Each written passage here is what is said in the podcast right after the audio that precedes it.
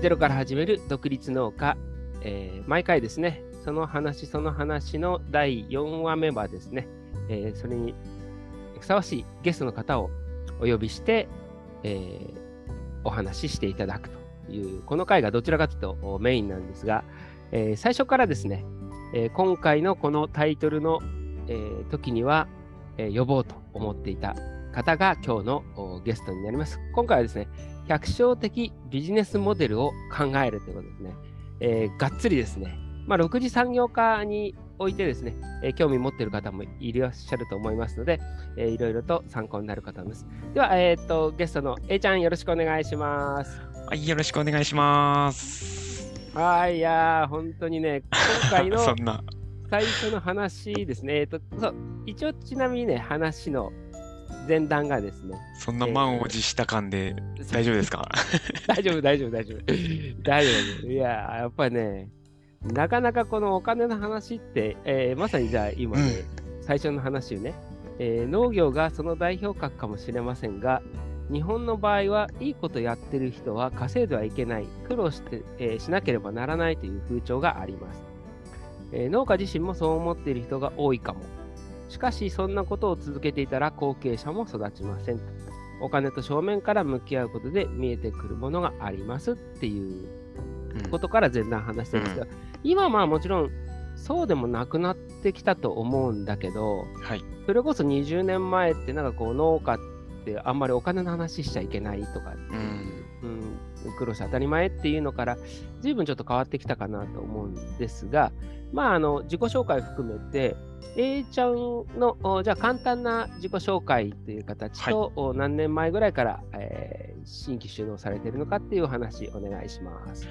はい。えー、私はですね、えっ、と、青森県でハーブ農家をやっております、えーちゃんと言うんですけれども、えっ、と、ポッドキャスト配信をいろいろやってまして、今はハブカンとアグリミュージックレディオ、あと雑音っていう番組を3つやっております。で、えっ、と、まあ、普段はハーブ農家なんですけれども、えっ、と、もう何何年前だろう。一応新規収納は抜けたんですよ。で、えー2015年から独立してやってるんですけど、その前2年、師匠との、えー師匠のところで修行期間がありまして、なので、えー9年目 ?9 ?10 年目かな？ですね。そうね。あの農業を始めてして7年、8年そうです。か。あじゃあもう、えーちの新規就農者でとかなりの、えー中堅どころっていう感じかな。そうなるんですかね。まだまだ、全然、まだまだって感じですけれども。いやー、すごいよね。あの、まあ、今回、えーっと、ゲスト、今まで出てもらったゲストの方、皆さん、あの、アグリミュージックレディオの関連の方なんですけど、私自身がその、ポッドキャスト、えーやり始めたのも、まあ、アグリミュージックレディオに出て、それまであんまり聞いてなかったのが、聞くといろいろハマって、じゃあやってみようかなと思ったので、えーそういった意味で言うと、えーアグリミュージックレディオの中で、えーパはいーソナリティをしながら、はい。えーっと、第2部の何回目かで、A ちゃんがゲストとして出あるってそうです、そういう。スタイルでやっはい。てて、その時に A ちゃんが、えー農家になるまでも、もう本当にその、え、小さい頃が、学生の頃からそうですね。うのまあ、と農家になるとは思ってなくて、うんうん。あのー中学校ぐらいの頃からもう自分で事業を立ち上げようって思って、そこからですね。で、実際事業を独立したのはさ30歳だったんですけれども、うんうんうん30までに事業を起こせなかったらもう諦めようとは思ってたんで、ギリギリ滑り込みセーフって感じで。まあでも30の独立っていい年だなっていうふうに思ってて、あの、そうですね。うん、自分の場合、師匠がいて、えーその時もバーテン、し自分の場合の、えーっと仕事の師匠で言うと、えーバーテンやってる時のマスタうんーが師匠。で、その方が、やっぱりそのカウンターの距離はしっかりと見なさいってうんいうのと、うん。えーリピートしてもらって初めてお客さんだよとか、うんうんなんかこう叩き込まれたっていうのがあって、その方に言われたのは30までまあ好きなことしていいよと。うん、で、30超えた時にはもうあの一生できる仕事をしなさい。って。だから、ふらふらしてていいよっていうか、30までにうんうんうん。こなんですかね、こうジグザグだけど向かってる方向あってっていう意味で言うと、自分自身も実は、えー、それこそ22年前だけど30、29の時に、えー、石川帰ってきて1年研修して独立したんで、うん、まあ独立したっていう意味では同じかな同じ年ぐらいかな。いや、アグリミュージックレディオに西田さんが出てもらって、あの生い立ちを伺った際に、もう本当になんか自分のなんだろうな、先を行く人だなっていうのは感じてて。いやー、それにしてやっぱ時代が随分変わってきたなっていう。まあそうですね。うん、ちょっと含めて。で、多分これは、あの、今回、1回限りでは、あの、A ちゃんの良さっていうか、うん、あの、多分聞きたい人も6次産業化とかね、そのあたり、うん、えっ、ー、と、まあざっくり言うと今、先ほど軽く言ってたけど、A ちゃんは最初から、えっ、ー、と、ハーブそうですね。まあ、農家になる、もともと農家になるか分かんないっていう、まあ、それは詳しくはそのアグリミュージックレディオでも 出てるけども、はい、まあ、あの、いろいろ、どっちどっちかって言ったら商売をやりたいっていうのが先にあって、はい、で、えー、ハーブに出会い、師匠さんに行って、そこから独立して、うん、もう最初のその時点で、あれは決まってたの、加工は決まってたの？そうですね、師匠のところでし、修行、まあ、加工が決まってたというか、ハーブをや、ハーブはもう、その、それこそドライハーブだったり、まあ、ハーブ加工品だったり、あとはアロマとか、まあ、いろんなその方向性があるなっていうのは最初に思って、で、それでも、いや、これ、これだって思ったっていうのは確かに強いですね。なので、まあ、師匠のところは加工はやってなくて、もう生鮮出荷。しかも、あのー、師匠は最初は、あのー、個人の方たちにも出してたらしいんですけど、私が行った時にはもうすでにもう B2B オンリーでやってたので、もう本当にちょっと他の農家さんとか全然違う動きをしてたんですけれども、その頃からもう、あのー、まあ同じ師匠として学ぶんですけど、うんうん、同じやり方をしても意味がないなっていうのはずっと思ってたので、うんうんうん、何かその加工品だったり、そういう方向に進もうっていうのは思ってましたね。うん、うん、そうね、ちょっと今度はね、6時、今日はね、だから、あのー、こっそり A ちゃんが今、あ水面下で、えー、作ってるであろう、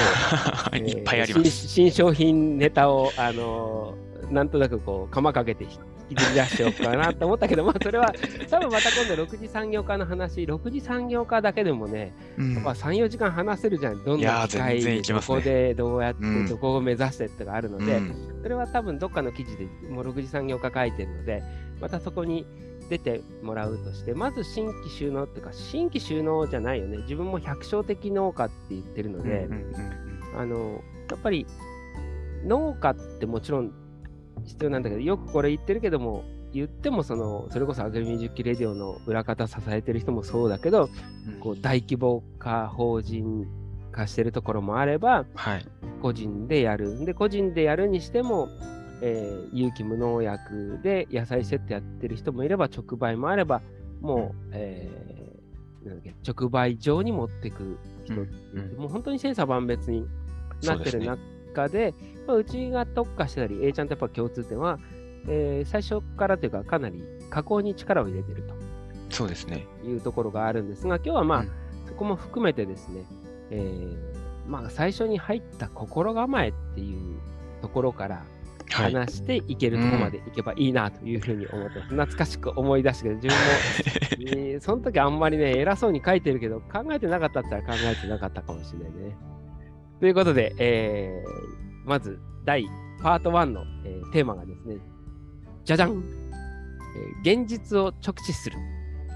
っていうテーマでお話したです。えっ、ー、とまあ、本文に書いて、えー、今までも読んでるんですけど、まあ、自分はホテルマン、まあ、バーテンやって、オーストラリアってホテルマンで、えー、その時に、えー、なぜかその接客を覚えるつもりが、中の支配人になって、経理が土曜日休みの時に、えー、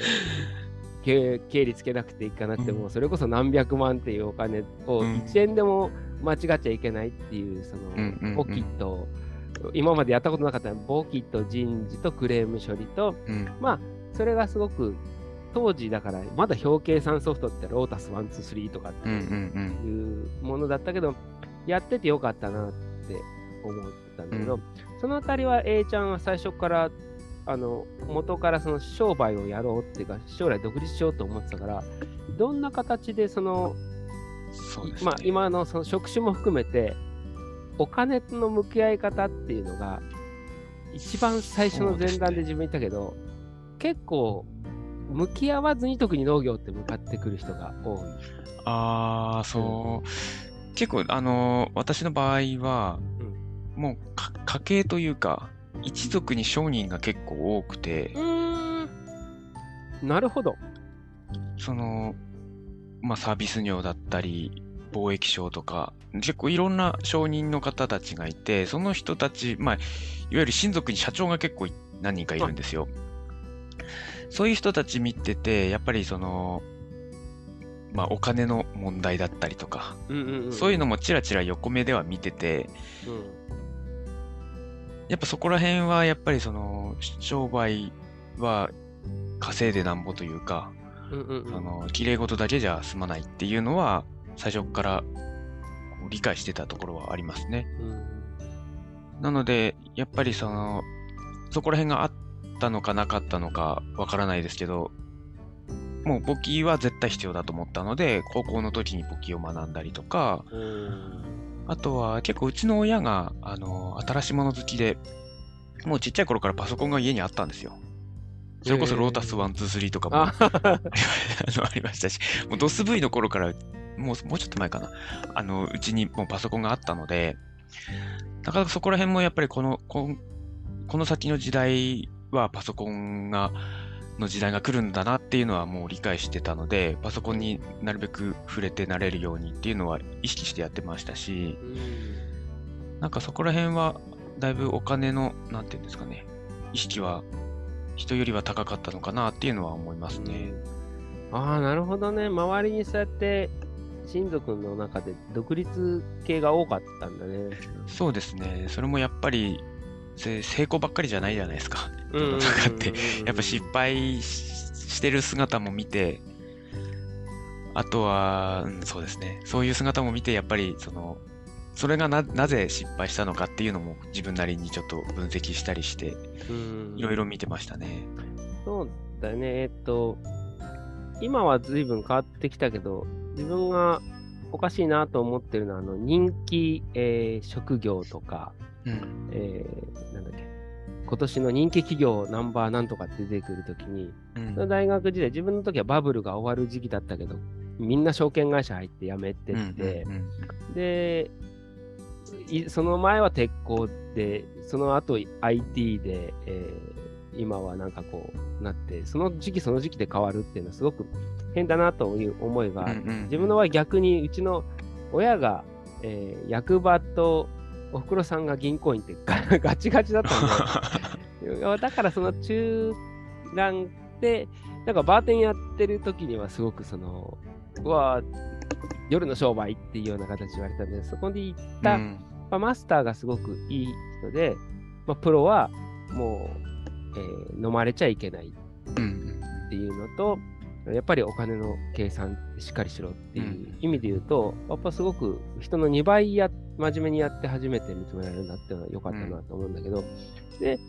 実際農家になる前は、A ちゃんは、えっ、と、商売実際何回か、何個かやったんだっけ？そうですね。や、やったわけではなくて、やろうとして失敗っていうのが2件続いてて、うんうん。で、それも結構やっぱりお金絡みだったので、うんやっぱそこら辺は、その、結構そのハーブ農家として独立するにあたって、うんうん本当に綺麗事だけじゃなくて、ちゃんと稼いで、なんだろうな、稼いだ上で綺麗事は言うものだっていう意識が、なんかついてきた感じはありますね。おー、やっぱかなりしっかりしてるね。うん稼がないとやっぱ続けれないっていうのが一番の、なんだろうな、心にあることで、やっぱ続けるっていうことには結構私重きを置いてるんですよ。何事もその商売に限らず。で、商売に限ってはやっぱり続けるっていうことの大きな要因の一つはやっぱり稼げないとっていうところがあるので、そこら辺は結構やっぱり、その意識してましたね。勉強するようにしてましたうんね。あ今のところ本当大切で、継続ってキーワードがすごく、うん。特に脳ってほら、やめたら農地が荒れるっていうのも直結するし、えーっと俺本当思ったのがその、やっぱり今って売り上げ上げるっていうのが一番って思われてるけど、うん。それを極端に走ると、えー自分たちであったのミートホープとかっていう、とにかくその嘘ついてもいいやとか、うん。えーもう儲けを出すために、まあもちろんそんなことはあり、今の世の中ありえないって言われるかもしれないけど、その時のミートホープ、なんだっけ、段ボールか、あれか、あ段ボールは、えー、と中国か、えーと その時は、なんだっけ、豚の肝臓をその牛肉として売ってたのかな。ん。で、その時に、あの、事件発覚して、そこは潰れちゃうんだけど、その時に社長が、その、えー安さを求める消費者も悪いっつって、さらに炎上して、いや、その時はまだツイッターとかなかった、あの、なかったから、あのぐらいで済んだと思うんだけど、でもあの、大企業も一緒で、うん。雇われ社長になった瞬間にもう維持してって目の前の株主に対してやることが当たり前になっうんていくけども、えーっと、農家、結局よく言う株式会社の寿命は30年うん。とかね、まあ30年後にはえー9割の会社がなくなってる。うん。でも農家って7代、8代当たり前っていう、うんそれってすごくうヒントが実はああるんじゃないかなと思って。だからうん。継続をキーワードにしていくと、例えば目先の売り上げで言うと、安さや、えーとにかく美味しい美味しいを、それこそ宣伝打てばいいかもしれないけど、あの、じゃあ、1000年とは言わないけども、100年もしくは50年持たせましょううんって思ったら、結果的に嘘つかないのが一番こそうですね。う、うん、それをやっぱり目先の売り上げにとらわれた瞬間に、とにかく安くとか、そこになっちゃうような気がして、やっぱ継続っていう軸って今からすごく大切な。まあそこがその通りだと思うんですけど、うんそれがちょちょっと6次産業の話に食い込んじゃうんですけど、うん。あのーそこをその嘘をつかずに貫き通すには、やっぱ物が良くないとっていうのが個人的にはすごくあって、うんうんその、まあよく言う話ですけど、50、100点満点のうちの50点以上はほとんどの人がわからない。うん。だからうんうん50点の商品でいっぱい作れば商売成り立つよみたいな話がよくあるんですけど、うん私はそうじゃないよねと思っていて、うんうんやっぱり100点になるべく近づけた方が、その、ものとしていいと、えー説得力が出てきますし、うん。ななんて言ったらいいのかな。その、やっぱ50点の商品作ってると、どんどんどんどんその、例えば原料が上がっちゃったりすると、うん。厳しくなっちゃい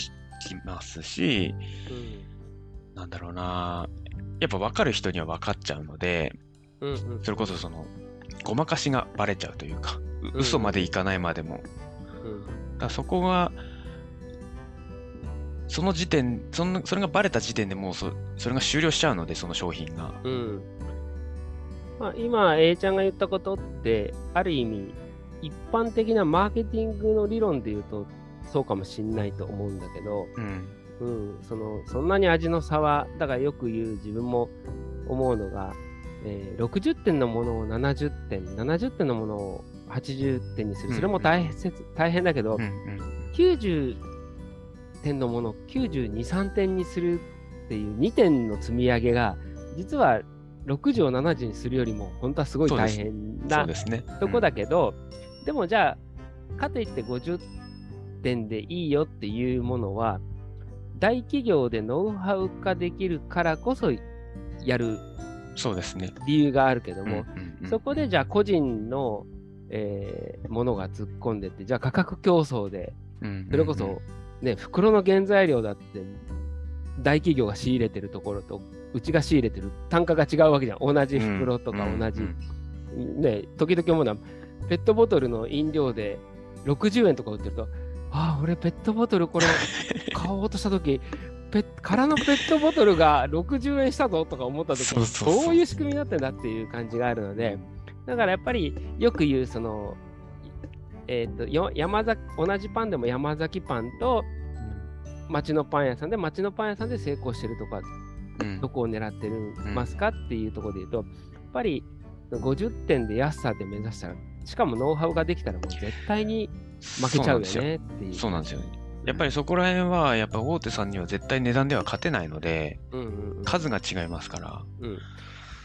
じゃあ、ちょっと次の話に行く前に、あなので、ね、ただね、あのー、今回の話も書いて、自分はもう一人師匠がいて、その時はまあ、志っていう勉強をやってる時に、まあ、松下幸之助の最後の弟子の一人と言われてるんだけど、その方が言ってた松下幸之助さんの言葉で、どんなにいいことやってるつもりでも、3年やって食べていくのが苦しかったら、うん、やってることかやり方が間違ってると。うん、そんなに世間様はバカじゃないよ、うん、よく他人のせいにしたりするけど、やっぱり、やっぱり売れない商品って売れない理由があるし、うん、うん、売れる商品には売れる理由、まあもちろんそのテレビ番組の何かの影響もあると思うけど、でもその原点として、今回、そのハーブをやる。あ、ちなみに、その時でもう結婚してたの？しました。おお。子供も、子供もいました。おお。すごいな まあ、もともとやるって言ってたんで。ああ、そうかそうかそれはもう、あの、奥さん、ミキティが、そうですね。最初からもう納得、この人やるなって思ってたね。とは思いますけど。でも、えー、ハーブ農家とか、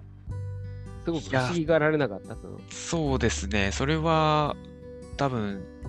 農家かよっていうのは本人も思っただろうし、私もまさか農家にをやるとは思ってはいなかったですけど。で、あのまあ、田舎だとなかなか大変なところも逆にあったと思うけど、うん、うんまあ、例えば、えー、新規首脳したい人って有機無農薬、あとまあ、うん、えー、トマト、イチゴはレッドオーシャンだよって話はしてるんだけど、うん、ハーブもやっぱりやりたいっていう人もいるんだけど、でも、その、賞賛はどこにあると思ったのあそ、それこそその最初、あのー、ハーブでやるって言った時に、うん、まあ行政の方だったり、それこそその、なんだろうな、農家の、まあその地域の、なんていうんですかね、指導をする立場の農家さんたち、先輩農家さんたちとかには、ぶっちゃけ相当馬鹿にされたんですよ。ハーブなんか JA, JA でも取り扱ってないし、うんうん、どうやって売るんだみたいな、その、そんなん成功するわけないみたいな、おうんうん、お遊びで農業やるんじゃねえみたいな、結構そういうのがあったんですけど、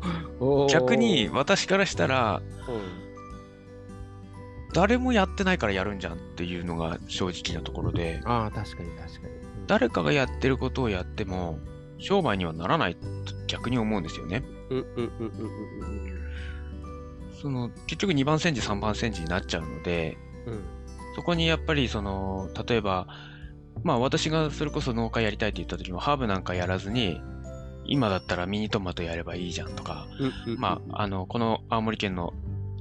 私が当時住んでたのは十和田市ってとこなんですけど、そこだったらニンニクだったり、えー、ごぼうだったりっていうのがあるんで、それやればいいじゃんって言われたんですけど、それをやって、まあそこそこそのなんだろう、食べていけるレベルにはなるとは思うんですよ。うん。ただ私目指してるとこそこじゃないので、別に農業で食っていきたいってわけじゃないので。うんうんうんうん。そうね。まあよく言ってるのは自分はその、えー、農地と技術、あの今だったら加工も含めて技術と販売能力と資金の4つのうちちょっと2つ抜けてればいいっていう話をするんだけど、やっぱ前提として、えー、機械があって、って農地もたくさん持ってて、技術も持ってる先輩農家さんが大変だっていう世界に、そうそうそう。い 農地持ってない、機械持ってない人が突っ込んでって、そりゃどう見たって勝てんだろうって思うんだよね。うんまあ、勝つ、まあ、勝ち負けじゃないけど食べていけない。じゃあ、そのさらにさらに原点で言うと、えっ、と、もちろんその農業が目的じゃないっていうのは自分もそれはよく言ってて、まあ、自分の場合幸せ、逆にそのホテルマン時代がむちゃくちゃ大変で、うん。もうバーテン時代は、あの、中に入っててサラリーマン、ビジネスマンの人がこう、会社の愚痴言ってたらう、んだったら辞めりゃいいんじゃね？って言って、うん。心の中で思ってたけど、自分がいざ そのサラリーマンとかビジネスマンになった時に、うわ、これ辞めれんし、それは文句の一つも言いたくなるわと思ったんだよね。うんうん。でも、なかなかやっぱ飛び出すのも難しいけど、さっき言ったその小さい頃からその商売やりたかった。で、結婚もして子供もいる。で、まあ、ピッティさんは、えーまあ、理解はしてるけども、この農業、ハーブやる原点の原点っていう、その手段だけども、目的ってなんだろう？なうんと、私これ、いうんと、シシカヘデケロっていう番組も実はやって、今休止中なんですけど、それの結構初期の時に喋ってたんですけど、うん。あの私の人生の最終目標は、私が死んだ時に、めちゃくちゃ大勢の人たちにおいおい惜しまれて死にたいっていうのが最終目標なんですよ。もう、たまにあるじゃないですか、超芸能人が死んだ時に、亡くなった時に、その、もうなんか、ファンが何万人集まっておいおい泣いてみたいな、あれが目標で、で、まあそのためには、まあ、芸能人になればいいじゃんって話なんですけど、そんな狭いもんを目指してもしょうがないんですけど、私が目指したいところはやっぱ大金持ちになりたいなと思って、でただ、それもやっぱり、その、なんだろうな、まあ、大金持ちっていうと多分皆さんイメージするのが悪い人のイメージは出てくると思うんですけど、それだと、おいおい泣かれないんですよ。うんうん。なので、いい大金持ちにならなきゃいけないんですよ。それって多分芸能人になるより大変なことで、うんうん。まあそこを一回、い一回っていうか、そこを目指していけば、まあ、その、何何万人に惜しまれずとも、うんうんうんまあ数人ぐらいには泣いてもらえるかなぐらいには思ってはいるんですけど。なので、まあ会社を大きくしたいっていうのは本当にあって、やっぱりそこを、結構その冗談半分で言うんですけど、結構マジでそれは思っていて、うん。なのでやっぱり会社は大きくしたいねって、しかもその、世のための会社というか、あんまり、あんまりこういうキラキラした発言したくないので、あんまり言わ、言ってはいないんですけど、やっぱその、最終的にし私が死んだ時になんでこんな人が亡くなってしまったんだって言われたいので、そういう会社にしたいなとは思ってはいますけど。うんまあ、そういう意味で言うと、まあ、先人たちにも感謝なのかもしれないけど、うん農業ってある意味、やってるだけで志高い仕事だと思うんだよね。あー。ん。そうですね、食の部分っていか。そうそうそう、命の元っていうのがあるので、ただそれをその目的化しちゃうと、こう、なんか目先を結局そのうん。食べていくのに大変になってくるっていうのがあるので、そこはしっかり別立てで持ちながら、手段として農業を選ぶとすごく勝手に人に感謝される。しかも現物があるっていう強さ。うんうん。今だったら、極端に言ったらお金稼ぐということで言ったら、FX とかそこでもあるし、もちろんそれの人が悪いわけじゃないけども、うん。うんじゃあそこがやって大金持ちになって人に泣かれるかっていうとそうじゃないもんね。うん、そうなんですよ。こら辺の結構実は、こうんの私のその最死んだ時に人に泣かれる人生って、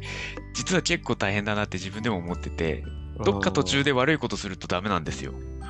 ああ、なるほどね。うん。しかもめちゃくちゃいいことして、いいことして、いいことして、最後死ぬ間際に悪いことするとダメなんですよ。あー 死ぬまでいいことしなきゃいけないんですよ。ハードル高いね。ハードル高いんですけど、でもそういうのを思ってれば、まあ正しい人生歩めるのかなとか思ったりはしてて、さっきのだから継続と似てるよね。そのそうです、そうです。50年死ぬまで、死ぬまで商売ができる。自分が最近思ったのは、まあ、50超えてやっぱり1000万2000万、あのよくそのドリームなんとかっていうとこ行った時もやっぱ書いたり山1個買い取ってもう1日1軒のバーしたいとかって夢を語りましょうって言ってるんだけど、うん、言っててね、ちょっと自分の中でこうずれてきたときに、なんか最近思ったのが、80歳でも今の所得をキープしてたら、うん、それって勝手に感謝されてるよなっていう感じになって確かにそうですね。うんだ80歳の時に、でも今みたいな野菜セットとかはできないかもしれないけど、うん、80歳まで商売続けられてるっていうことは、誰かに求められてるってことだから、感謝されてるっていうスイッチに切り替わったら、なんかこう、野菜セットや加工にこだわらなくても逆にいいのかなというふうに思ったんだよね。そうですね。まあでもそこら辺農業って難しいなと思うのは、その、やっぱ JA さんにおろすっていうのが前提じゃないですか。うんうんうん。そこってなんかあまり人には感謝されないなって、ちょっとこれ炎上するかもしれないですいやいやいや、わかるわかる。あの、わかるじゃあ、さっきの、ね、ちょっと今語弊がある言い方だいぶしましたけど。次のテーマが、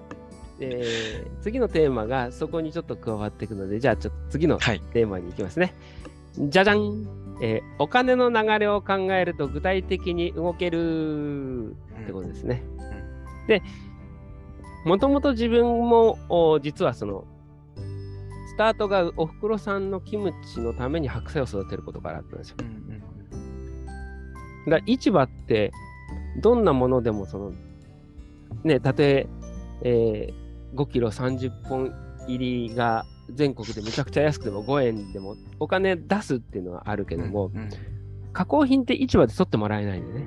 うん、でまだ自分の頃は、えー、直売所もそんなになかった。っていう状況でも直接売らなきゃいけないっていうのが逆に良かったなと思ってて、それはさっきのその A ちゃんののなんでハーブやるんだ例えばニンニクやれば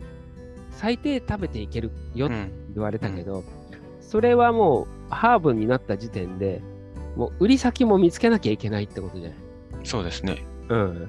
それこそその、えー、多分田舎でまあこういう言い方変だけど、田舎の直売所でハーブ並べて売っといても、なんぞいなっていう感じだと思うんだよね。そうですね。うん。で、その多分、やるときに、まあ半分は反骨心もありながら、もちろん師匠、うん、ご師匠のハーブ食べて、うん、このミントちゃうやんとか、バジル違う、うんうん。う？ん、一般的なものと違うわと思ったけど、うんうんうん、じゃあいざ、えー、届けなければその価値もわからない。っていう時に、まあ、実際お金の流れを考えるって今回は言ったけども多分どう売るかってすごく考えたと思うんだけどそうですね。そのあたりはだってその最初からセットになるかならないかすごく違うと思っててもしニンニクやってたら最初は考えなくて済ん済んだっつったらちょっと語弊があるかもしれないけど、うん、いけてて、途中でじゃあってなかなか軌道修正ってすごく難しいと思うんだよね。そうですね、そこは、あの、うん、うち、かたくなに、そのハーブ専門農家とか、その他の一般野菜、うん、人参とか大根とか、うんうん、そういうのをやらない理由の一つがまさにそこで、まあ分かりやすい言い方言うとブランディングってやつですよね。やっぱそのいろんな例えば、えー、なんだろうな、この辺りだと、それこそニンニクメインでやってて、なんか一旦くらいハーブ作ってますみたいなののハーブと、やっぱりハーブ専門農家のハーブってそれだけで全然違うじゃないですか。っていうのがあって、で、プラス私はやっぱりそこはハーブ専門農家として上回ってなきゃいけないと思っていて、その、まあ、片手間って言ったらあれですけど、うん、その専門でやってない方たちの上を行かなきゃいけないと思っていて、うん、やっぱりそこは自分の縛りにもなってますし、うん、それをやっぱり。からこそ、一点突破が大手にできない、J にできないところがあるけど、それってかなりこう、最初からこう、かなりこう、考えなければできないことだったね。というか、その、やっぱりその、ハーブをやった理由の一つが、先駆者になれると思ったんですよ。まだ産業ができていないので。で、中途半端にやって先駆者になったら、あの、も、真似して、とが、尖って真似する人に負けちゃうんですよね。うんうん。後から、あ後からパクってきたやつに負けたくないなと思って。なので、やっぱり先駆者として、その、走り抜けるには尖ってなきゃいけないとは思っていたので、そこはやっぱり、まあ、絶対尖らなきゃいけないなと思ってたし、それを逆に武器にもできるので、うんうん。結構やっぱりその、ハーブって極端にやっぱ自分でも育てれるんですよ、皆さん。うんうんうんそうだよね。うんシェフの方も結構そのプランターとか窓庭とかでちょこっとハーブ作ってたりするんですけど、うんうんうんやっぱそういう人にむしろ来てもらった方が、うんうち感動が大きいですよね。うんうんやっぱりその自分で普段使ってるので、うんうん違いがもう明白に分かってくれるというか。なるほどね。プロの部分をそこでもう担保するとか確保するそうですそうです。うん。でしょってこう、だからプランターとうちとじゃ全然違うよっていうのを口で言っても、やっぱり信じられないじゃないですか。うんうんうさんくさいだけなんで、実際にもう農園来てもらって、ほら食べてって言うと、やっぱり、あ、全然違うっていうのが分かってくれるので、うん。い鮮度ってか、鮮度ではか、なんていうんですか、同じじゃないですか、プランターで取るって、その場で食べるのと、畑で取って食べるのとって。でも、やっぱり鮮度じゃなくて、その栽培方法でこんなにも味が違うんだよっていうのが、実際に伝わってくれるので、うんそこはやっぱ尖ってないと逆に言うと、その、プランターと同じ味だったら、プランターでいいやってなっちゃうので、そこはやっぱり尖ってて正解だったなっていうのはありますね。ああ、なるほど。そのよく野菜セット出してるときに、まだ勇気とかはいなかった時期、あんまいなかった時期もあったんだけど、それやっぱり、端境期があるのが怖くて、うん。その間いなくなお客さん休みに毎毎月定期便で届けてればよかったのに、うんうんじゃあ3月後半、4月休みになったら、復活してくれるのかってやっぱすごく怖くて、うん。で、えーあとその、川、他のところで手に入らないものって思ってたんだけど、あるやっぱりお客さんが戻ってきてくれた時に、その休みの間、スーパーの野菜買ってたらやっぱ味が違ったわって。言われて、それから、あ、なるほどなと。あの、よく直売所でもその、みんな大根が安く並ぶから、うんその、ロマネスコとか、あの、変わり野菜育てるけど、でも本当田舎で地域で変わり野菜ってどれだけ売れるんだって思った時に、それをやっぱ食べ比べてもらって違うって言われるって最高だなと思って、そこから自分はスタンダード野菜にまたちょっと振り直したんです。うんうんうん食べ比べてもらえばいい。だってうちの野菜セットをうん。えーか大体多いのが月1とか月2の人だから、うちの野菜セットだけでた100%食べてる人がいないわけですうんよ。うんで買って食べるからこそ比べてもうん。らえる。っていうのの、そうですね。さらにハーブは特化版だよね。だから、うん。それは本当にその通りだと思います。あの、やっぱりハーブってなかなか、やその私がハーブの普及にめちゃくちゃ力入れてるのも、やっぱそこで、やっぱたハーブを知らないとうちの良さもわからないっていうのがあって、いやーだからで一か般野菜と違うん。って、やっぱ皆さん食べ慣れてないので、うん。なかなかそこは難しいんですけど、でも、逆に言うと、ハーブを知ってる人からの、その、支持はかなりあ熱いというか、うんうんうんあの、分かってくれる方は分かってくれるっていう感じなので、まあ、このまま普及活動を続けていけば、分かってくれるかなとか思いながらやってます。てますけど普及活動もやって。だからね、家庭菜園やると、あの、農産物売れなくなるっていう農家さんがいるけど、それ逆だと思うんだよね。いやいやいやとんでもないですよ。今の世の中ぜひやってほしい。あまりにも、あまりにも土と離れすぎてて、うん。だから安さで選ぶと思うんだよね。うん。いや、本当そう思います。私もあの、育ててみて初めて、わかるっていう。いや、まさにそう思います。私じ、実は、その、食育活動も結構やってまして、あの、まあ、高校生に、その食育で、あの、シェフになる卵たちに教えたりすうるんですけど、その時にまさにそんそんな話をしするんですよ。うん。その、今は携帯とかスマホで指先一本で野菜が届く時代だけど、うんうん。それだと農家が見えないから、ちゃんと農家を見て、見見れるシェフになってくださいねみたいな話を毎年させてもらうんですけど、それが本当顕著になってるなと思っていて、うーん、なのでもう本当にぜひぜひ、あのーハーブ育ててみてほしいし、で、ハーブ育てるってなると、ハーブって結構その、まあ、そのまま食べれるハーブも多いんですけど、うん。やっぱ調理が前提なんですよね。なので、料理をするんですよ。うんうんうん。料理をするっていうのも、その大事な過程の一つだなと思っていて、なるほどね。じゃあ、ちょっとそのあたりはね、多分一番最終章の、あの、楽しく稼ぐにつながっていくと思うんだけど、今じゃあ、えーっと、その、テーマで言うと、お金の流れをっていう形で言うと、実際、A ちゃんのところでいろんなアイテムがあったり、生のハーブもあれば、ほとんど、今、やっぱりよくツイッターで上がってくるのは、あの、今世ハーブソルトとかをね、上がってきて、やっぱりそれは、えーこの間、あの、ハブ館でも話してた夫婦でその使ってるものが違うしっていううん話はしてたけど、うん実際その最初からああいうハーブソルトっていうのはあったの？それはそのやってる最中にこそうですね。最初はハーブティーだったんですよ。うなるほどね。ハーブティーを出そうと思っていて、まあ、もう本当安易ですよ。乾燥させるだけだし、楽だなって、楽に商品化できるなと思ってたんですけど、実は全然そうではなくて、うん。うんめちゃくちゃ、その、それこそ栽培方法とかにこだわって、すんごい香りが強くて、物持ちも良くて、うんうんいいハーブができたってうん。うんなったんですけど、ところがその乾燥方法が悪いと全然うんそれが活かされなくて、うんうんうんうん。あれ、これそんな簡単な話じゃねえなっていうのに気づいて。で、まあそっから、えーその乾燥の研究をもうして、うん。いろんな乾燥方法を試したり、まあ温度とか時間とか変えたりして、もう2年かかったんですけど、まあでもそれでようやくできたってなったんですけど、それと、そのハドライハーブの研究と同時に、一応その当時、まあ初期だったんで私も独立してう間もなかったので、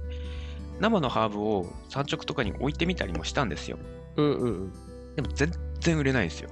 うんうんで、まあハーブティー向きとかぐらいだったら売れるかなと思ったんですけど、全然売れないんですよ。うん。これはなんでだろうと思ったんですけど、まあ、そんなに深く考えるまでもなく、使い方がわからないっていうのが、うんうん。まあ、使い方わからないじゃ買うわけないよねって。で、うん。で、まあ、ハーブってやっぱりその、他の野菜と違って、その、こういう風に使って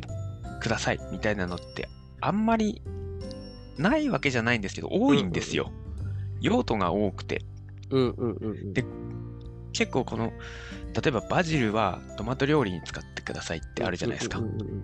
あれは私反対で、うんうんバジルをトマト料理に使ってくださいって言うとみんなトマト料理にしか使わないんですよ。うんうんうんでも実はバジルって、もうお肉に使ってもいいし、魚に使ってもいいし、それこそハーブティーで飲んでも美味しいし、いろんな用途が本当はあるんですけど、その用途が限られるのがすごく嫌で、じゃあ、その、ハーブをまず知ってもらおうと思うんったので、知ってもらおうっていうか、ハーブを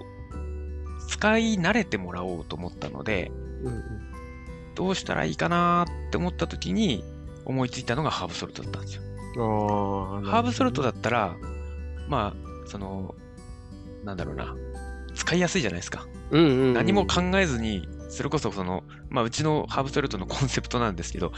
かけるだけとかうん、うんうんうん。焼くだけ、ふまあ、ふ客しキャッチフレーズが振るだけ、焼くだけ、かけるだけ、うんうん。で一振りでレストランっていうキャッチフレーズなんですけどうん、うん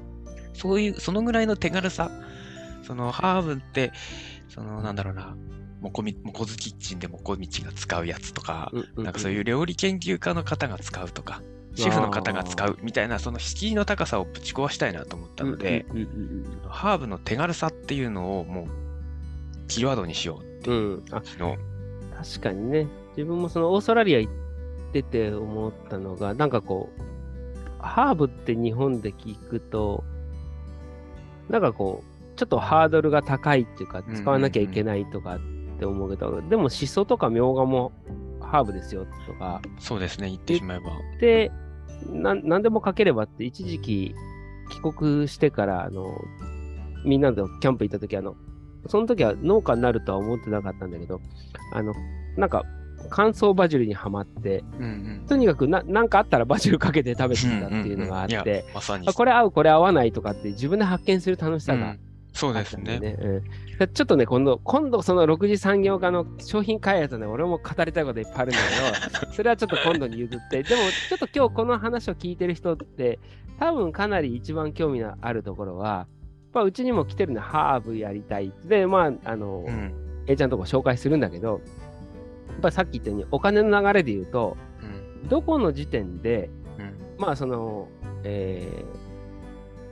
まあ今日聞いて思ったのは、あの、なんとなく簿記もやったし、商売の基礎は分かっていながら、なんだかんだで突っ込んできたタイプだなって思ってて、A ちゃんがね、なんかもっと戦略的なのかなと思いつつ、やっぱりその消費、味に惚れて入って、で、うん。売り先を自分で見つけることからスタートしての食べやすさがありながらっていう気もしてるので、じゃあ、全国の、あの、うん。多分、ハーブ農家だけど、自分は言う絶対さっていうのがああると思ってて、あの、先行してるからこそ強さっていうのもあるのも含めて、どこの時点で A ちゃんは、あ、これも食べていけるな、と思った？いや、結構もう、い食べていけるものをずっと探してたので、うんうんもうハーブをに出会った瞬間ですよね、それは。うん。おー。あ、これハーブだったらいけるっていうのはもう、まあだからやったっていう話なんですけど、えー、それはあの、売り先とか決まった根拠のある自信、根拠のない自信のほどに。えっと、その、えー売り先を探すとか、うんそういうのは、もうやって当たり前だと思ってるので、私はむしろ。おーなるほどね。やらない意味がわからない、むしろ。うん。うん。だから、その、よく農家儲からないとか、そういうか、うんいういう方いらっしゃいますけど、うんいや、自分で売ってないんだから儲からないのは当たり前だよねっうんて、すごく思うんですよね。うんだってさ、普通の工場行ったらさ、まあよくパン屋に例えるんだけどさ、これだけの材料入れて、これだけ人件費で、これだけ機械入れたら、え1時間でこれだけのパンが焼けます。まあうん1時間で焼けないわけね。1日これだけの生産量があります。うんうんうんえーじゃあこれをいくらいくらで売りましょうっていうのは普通じゃない、うんネジであったりなんであろうと。うんうんうん農家だけどれだけ投資してもいやえ、ーそうなんですよ。生産量が分かりません。天候によります。で、市場出荷したら5円の時もあれば、あの10キロ、あ5キロうんキュウリが5円の時もあれば1万いくらの時あるって、うん。価格決定権もないって、他から考えたらすごく そうそうなんです。めちゃくちゃ不思議で、うんで、まあ私が思うのが、その、まあ見えにくいっていうのは正直あるとは思うんですよ。その、うんうんまあいわゆる原価がいくらかかっているのか。うんでも、ちゃんと計算すれば出るはずなんですよね。うんで今年はいくらかかって、どのぐらいできましたっていうのは、うんむしろ JA さん分かってるでしょって思ってるぐらいなんですけど、私は。それを踏まえた上で最低価格って決まるはずなんですよ、本当は。1万円かかってたら、そりゃ3万円で売らなきゃいけないよねってうんまあ、思うんですけど、結構農家さんそこら辺が、まあ、その、なんだろうな、ちょっと曖昧というか、まあね。ああ、いい、今、これは、これは、まあまあまあ、言える範囲かな。あの、生かさず殺さずみたいなのと、お上意識と微妙なそのラインが、ぱ、ま、混ざってるような気がしてるからこそ、多分、あの、自分と A ちゃんに共通してるのは、最初から、もう市場 J が取ってくれないから、売り先から見つけるところからもう発送してるっていう時点で、まあ、そこは面白いのかなと思う。えーじゃあ、ちなみにですね、いや、だから本当これはちょっと一回、また別の回で、多分これをね、やっぱりよくうちに下作る人がどう、どう売り先を見つけましたかとか、うん。それってさ、時代にもよよるし、まあ言っちゃったらもう、ね。うちはもうだから引き売りしろっていう話して、なんでかって言ったら、理屈じゃなくて、直接売りに行ってイベントに出出るしかないんだと。で、本当だって、20年前に IT やることがめ珍しいとか言ってる時代からもう個人のホームページからもう Amazon Pay が当たり前になってったらもうそこはもう変わるけど、うんうんうん、でも待っててこの方法いいですよって真似したら絶対大手に負けちゃうわけよ。そうですね。うん、少なくとも自分で、うん、そうそうそう動かないとそうそうそう絶対少なくともそ。の売り先に売ってみて例えばそれがあの契約的にやってみたら赤字だったかもしれないとか痛い目見るのもしょうがないじゃん。うんうんうんでも先輩から聞いて安牌で行ってみてって言ったら絶対俺にかなわないじゃんね。うんうん、だから思うのはひ引き売りしろっていうのは自分はそこを思ってて、うん。うん、もう直接販売するっていうことができたらどこでも売れるよっていう話、そうですね。まあやっぱり売りあの、まあ、いわゆる営業活動ですよね。うん、うんうんうん。は絶対必要だと思いますし、私としては、あのまあ、営業活動するのも大事なんですけど、その、探された時に見つけられる状態にしておくっていうのがすごく大事だなと思っていて、例えば、まあ、ここら辺結構、あのアグデザの角田さんが、アグデザの角田さんが結構言ってくれてるんですけど、うんうんうん。例えば名刺を作ってちゃんとあ。そのどこに連絡すればつながるのかっていうのを明記しとく。ちゃんとそのつながる先を明記しとくっはいはいはいはいていうのとかあとはまあ簡単でほんと簡単でいいんでホームページを作るとか、そのどんだけ目立つことをやってもあ青森県でハーブ農家っているんだってってなった時に青森県ハーブ農家で検索して何も情報が出てこなきゃもうそこで終わっちゃうのでやっぱりそこはその見つけ探された時にここだよってすぐなるように。はなだいぶ意識してやってますね。うん、それ、本当に思うのが、農家さんで、まあ、名刺持たない人もいるんだけど、それ以上に、うーん、SNS やりたくないとかってこだわりはいいと思うんでね、ホームページで。いいと思うんだけど、うんで、うちに相談に来られてもちょっと困るっていうのがあって、だって、まあうん。おあのゆよく言ってどの老舗でも検索、あなたがどっか京都行く石川行く青森行ってお昼食べようって言ったら検索するじゃん。うん。自分は検索するのに 検索されるの嫌って言われたらそれは400年500年続く老舗でも今ホームページで検索して出てこなかったらネットで検索して出てこなかったら存在よ この世の中に存在しないと一緒なのでもうその時点でえーっとすいませんアドバイスないっていう それは多分、だってみあなたを見つけられたくないんだったら、やっぱりそれこそそそのために市場出荷 JA がいいんじゃないかとは言うけども、そうそう思います。うちをそれで来られてもちょっと困るかなと思うのがあるので。それはまあやり方だと思うんですけど、そうね。うん。こ個人で別に出す必要はないとは思うんですよ。うんうんうんうん農家とはいえ、何々農園みたいな名前は多分つけてると思うので、皆さん。うんうん。そこで出せばいいだけの話なんで、いやーでも、ちょっとでもやっぱり SNS やらないっていうのはなしないと思います。うん。そうね。いやーそのあたりのちょっと、じゃあもうちょっと A ちゃんとまずは栽培、栽培6次産業、加工だね。販売、もうそれぞれなんかあもう2時間ずつ話せそうだね。何度でも読んでください。やまあでもね、あのこの間聞いてた、あのハブカンで聞いてたやつで自分もよく言ってるのは、加工やるんだったら、今だったら3000円と5000円のセットは作りなさいって言ってる。うんうんうんなぜかって言ったら、えーっと、3000円、5000円はお中元、お歳暮で一番その、引っかかりやすい金額だから、その、やっぱり大根3000円売るって大変だけども、うん3000円商品が、うちのピクルスだったら1本800円のものとか400円の漬物もあるけど、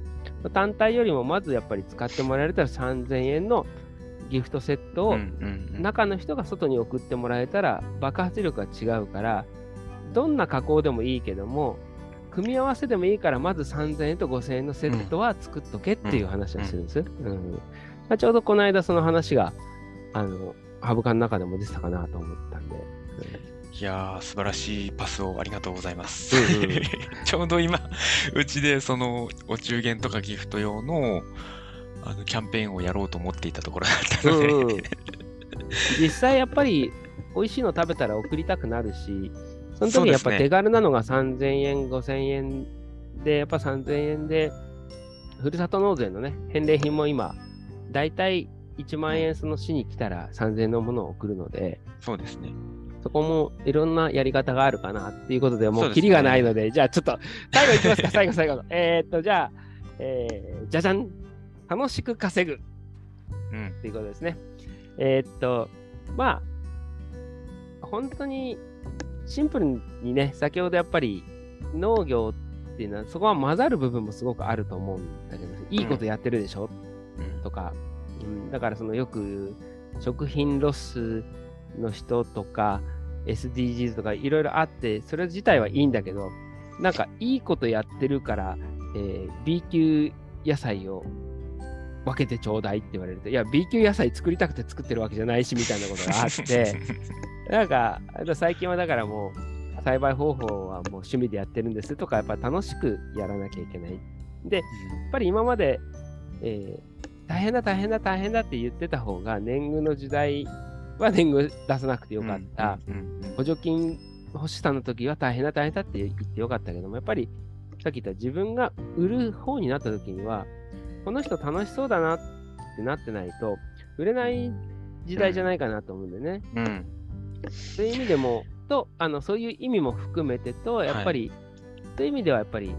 A ちゃんとかアグリミュージックレディオの人たちってやっぱり情報発信してるっていううんのと、もう一つは、あの、危危機感でやる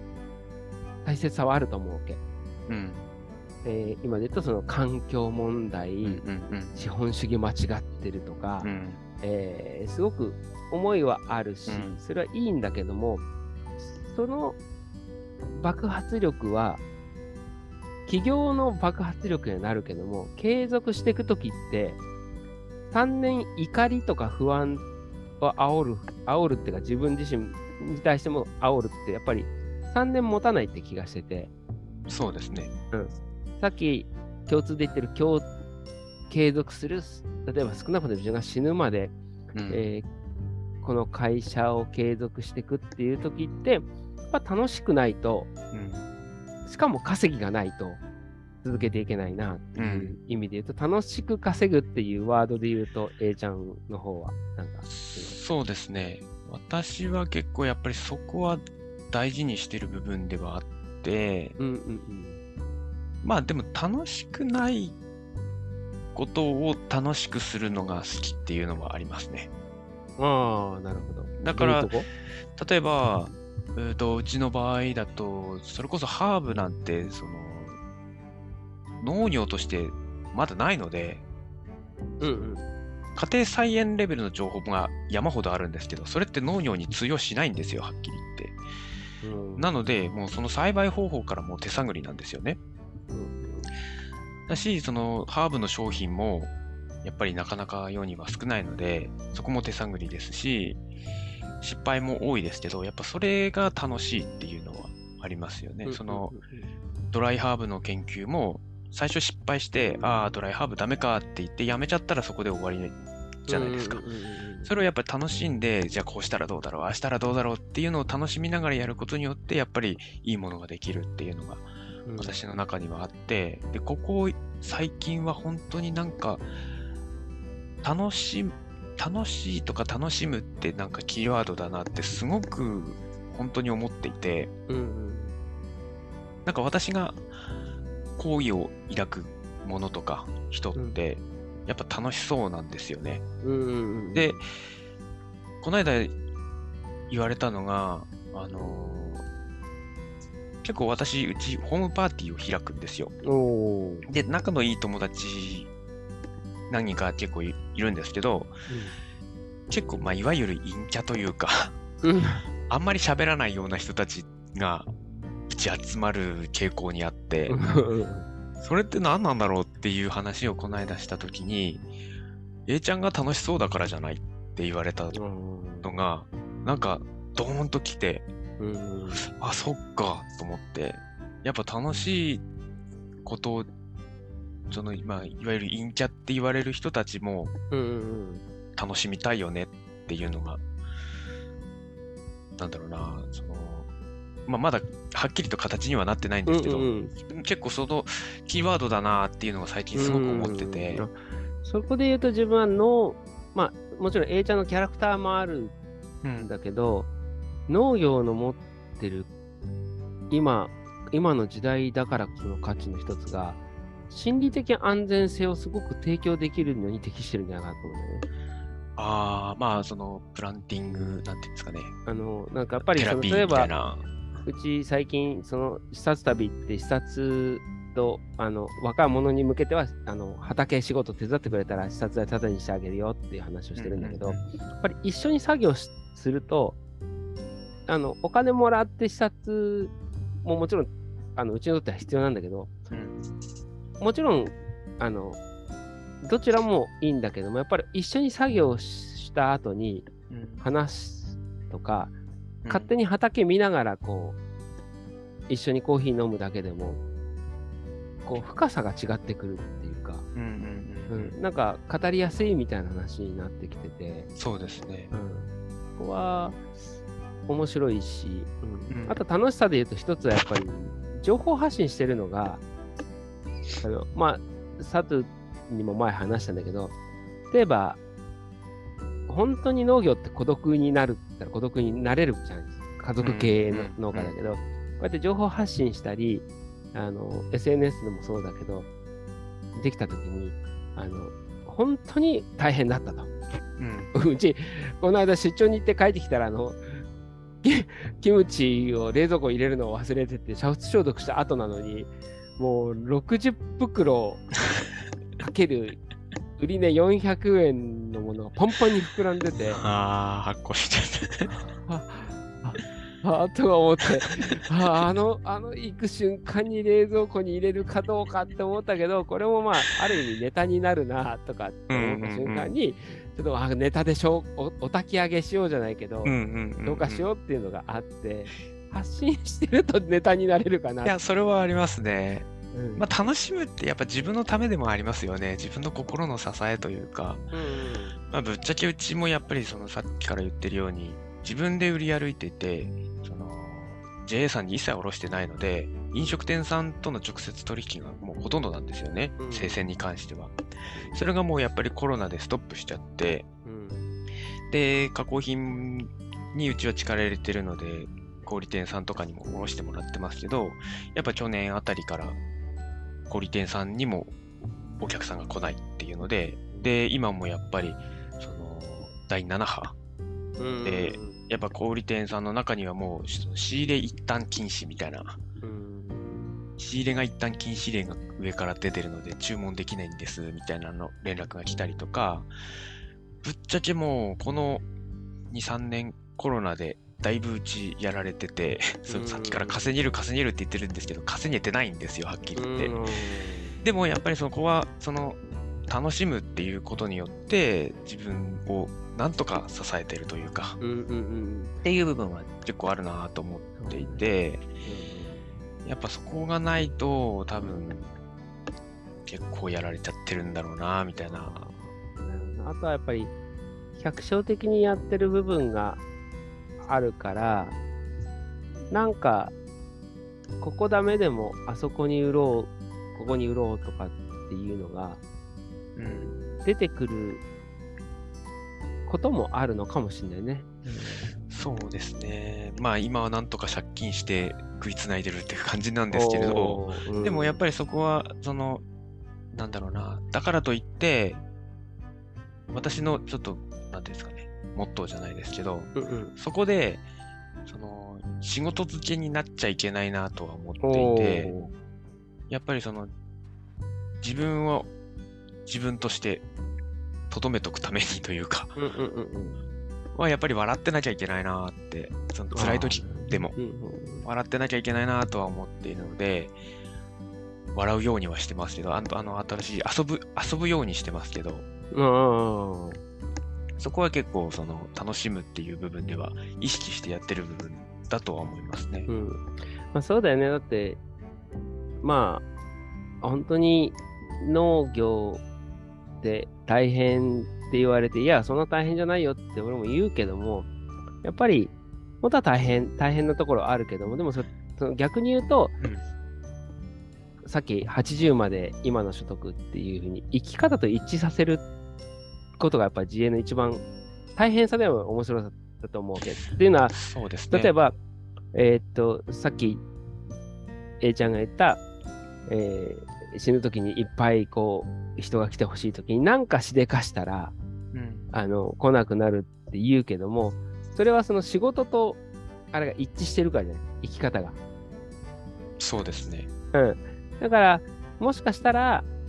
うん、えーっと、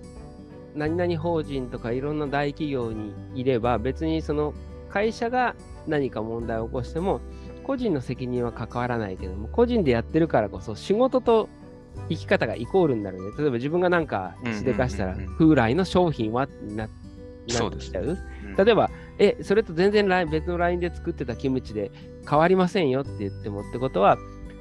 それは大変な反面、生き方とその仕事が一致さしてるからこその楽しさっていうのがうんうんあるから、楽しくやってないと、それはもう商品にも出るし、そうですね。そう思います。てに出るかなっていう、まあ、責任感と大変さと、まあ、よく言う、その、大変なことも自分で被らなきゃいけないけど、楽しさももうい、いけるっていうのはあるよね。そうですよ。でも私、農業大変だと思ったこと一回もなくて、うんうん。その、まあ大変じゃない仕事なんてないってむしろまあまあ、思ってますし、ね。まあ肉体的に大変なのはガソリンスタンドの方が大変だったなって思うし精神的に大変だったのはサラリーマン時代の方が大変だったなって思うし、私個人としてはむしろ大変なのを、大変なことをむしろやって、大変ってなれるんですよね。うんうんうんうん。なの、で、まあ慣れてしまえば別に大変じゃないしみたいなところはありますね。うんうん、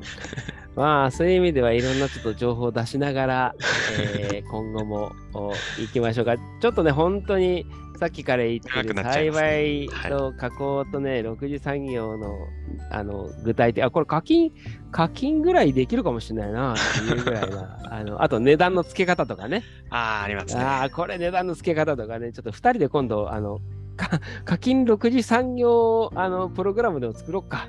値段、値段の話、一回実はハブカンで収録したんですけど、あ収録したの没意したんです。お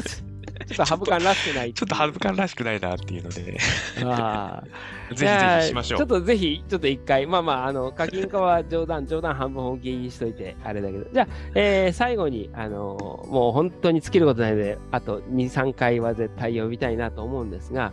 えーっと最後に、えーもし PR することがありましたら、お願いします。あ、えー、そうですね。えーと、私今、いくつポッドキャストやってんだ そうなんです。ポッドキャストは一応4つやってたうちの1つを1回休止中にしていて、うん。メインメインでやってるのはハブカン、ハブうん。ハーブ農家が考えるポッドキャスト、略してハブカン。で、うんえっ、と、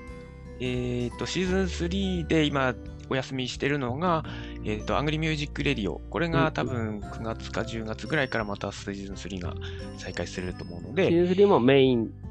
メインパーソナルとしてやらせていただいております。で、えーもう一つ、えー、雑音っていう音楽番組もやっております。これはもうそれこそ私が楽しいだけの番組なので、いやーそこが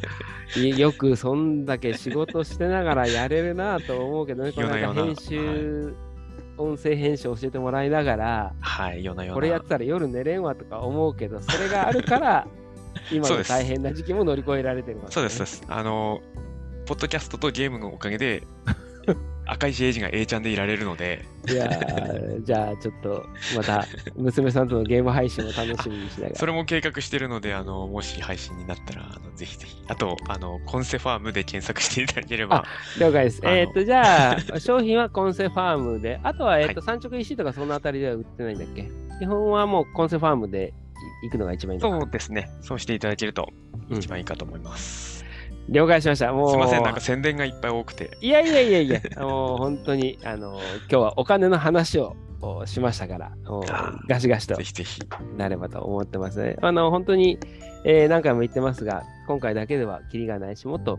聞きたい人がいると思いますので、まあ、あの、ツイッター等でまた、あの、今回のことについても、あの、今度、えー、もし次回、えー、ちゃんと自分が、えー、ゲンさんがやるときに、ここ聞きたいよっていうのがあったら、またあの質問していただければというふうに思いますので、はい、えー、今日のところはこんなところで。すみません、なんか取り留めのない話ばっかり。いえいえ、全然全然、もう本当楽しかったです。じゃあ今日はこんなところでどうもありがとうございました。はい、ありがとうございました。はい、失礼します。はい。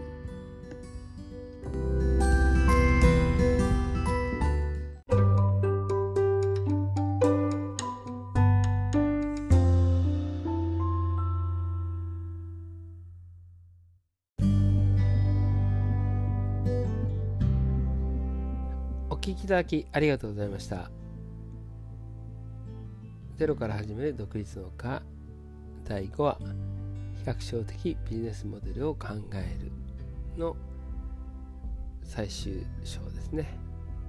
えー、ゲストを迎えてのトーク、まあ、最初から1回じゃ済まんだろうなと思ったけどなかなかまだ触りにしかいけなかったなということで、まあ、もちろんその6次産業化に向けての栽培ブランディング加工の苦労加工の手法ネット販売値段の付け方いろいろあるなと思ってまたやれればなと思うんですけども最初の思いがないとそこがブレるっていうのも改めて今日の話で思いました。本当にマーケティングとかっていうのはある意味正しいけどもそれはマクロとミクロで通じるのか目指すのは同じ方向でいいのかむしろ目指したら困るのは誰だとかっていうのをなんか今回話してて改めて感じました。A ちゃんだからこそ分かる商売の大変さ。自分がやってきてなるほどと思う大変さと喜びっていうのがある意味、えー、なんか世代を超えて合致したっていうのはすごく面白く感じました。この先ですね、えー、本来ゼロから始める人で今は6次産業化において非常に興味を持っている人に何か伝えることができたらなというふうに思いますしまた今の時代だからこそやり方も変わってくるっていうのは A ちゃんに聞ければなというふうにも、えー、思いました。ではまた、えー、題材を変えてお呼びしたいと思いますがやっぱり一番大切なのはその元の思い売れるからではなくて農家を目的にするんじゃなくて手段としての農家手段としての6次産業化それはその先の先の先は何だろうかっていうのがやっぱこれがないと結果的には先人に負けるだろうなっていうのが思いましたですので、え、いろんな形でまたやっていきますのでなんかこういうことを聞きたいってことがありましたら是非また、えー、ご質問いただければというふうに思います。えー、ちゃん、本当に今回はありがとうございました。失礼します。